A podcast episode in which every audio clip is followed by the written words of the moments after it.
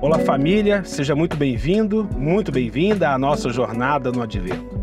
Nossa série de reflexões diárias no caminho até o nascimento do nosso Senhor Jesus. Hoje, dia 14 de dezembro de 2023, a quinta-feira de preparação para o terceiro domingo do Advento. Meu nome é André e hoje vamos refletir no texto de Filipenses, capítulo 3, versos 7 a 11, que diz assim: Mas o que para mim era lucro, isto considerei perda por causa de Cristo. Na verdade, considero tudo como perda, por causa da sublimidade do conhecimento de Cristo Jesus, meu Senhor.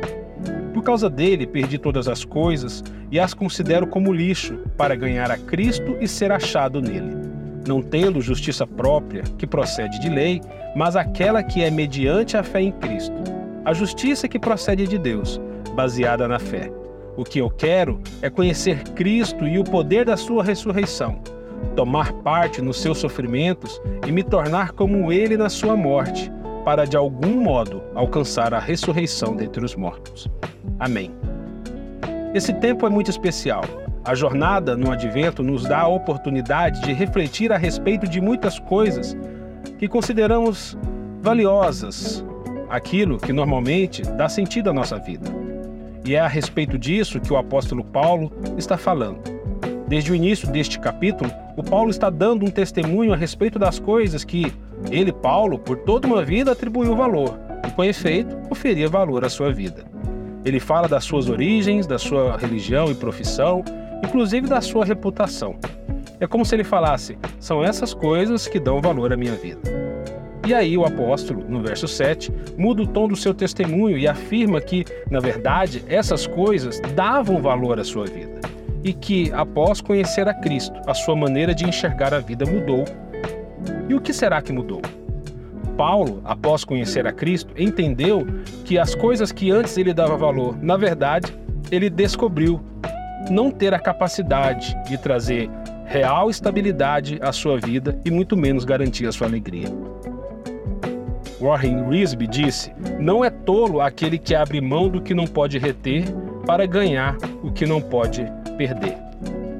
Não é que ele esteja diminuindo família, relacionamentos, profissão, carreira, status, mas na verdade ele encontrou algo que tem maior valor e que de fato confere sentido à vida. Algo que não se pode ruir, algo que não se pode perder. E aí, ele soube o que é alegria de verdade. E essa alegria ele encontrou somente em Cristo. O texto que nós lemos passa a falar daquilo que ele entendeu ser realmente valioso em sua vida. E ele nos dá a pista para nos, nós encontrarmos essa alegria que ele encontrou. Ele diz: Eu quero conhecer a Cristo. É como se ele dissesse: Eu quero um encontro com Deus. Eu quero me maravilhar em Deus. Eu quero tocar o sagrado, conhecer a Cristo e ser conhecido por Ele. Deus disse: Buscar-me-eis e me achareis, quando me buscardes de todo o coração. Paulo também disse: Eu quero conhecer o poder da ressurreição. O que, que isso significa? Talvez a mentalidade dos novos apóstolos seja buscar o poder da ressurreição para fazer milagres em rede nacional. Mas não é isso que o Paulo está falando. Ele está dizendo: eu quero conhecer a Cristo e quero que ele faça diferença em mim, para que eu consiga superar o meu pecado, para que as minhas feridas sejam saradas, e que o poder de Deus, revelado na ressurreição de Jesus, faça diferença no tipo de gente que eu sou, no tipo de homem que eu sou. Precisamos do poder da ressurreição, irmãos. Sozinho nós não conseguiremos. E ele diz: Eu quero participar dos seus sofrimentos. Paulo está dizendo: Eu quero conhecer a Cristo, eu quero que ele faça diferença em mim e quero que ele também faça diferença nos outros. Eu quero me solidarizar com a obra de Cristo eu quero fazer mais. É isso que vai dizer que a minha vida valeu a pena. É isso que me dá valor. E eu encorajo você a pensar nisso.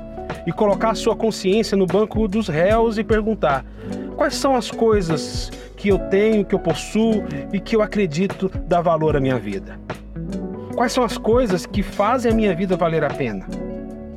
Bom, nesse tempo de preparação, eu convido você a refletir que esse mesmo Cristo que Paulo encontrou, ou poderíamos dizer que encontrou Paulo, esse Cristo agiu na vida de Paulo e Paulo descobriu isso e continuou agindo até o fim e trouxe sentido à sua vida.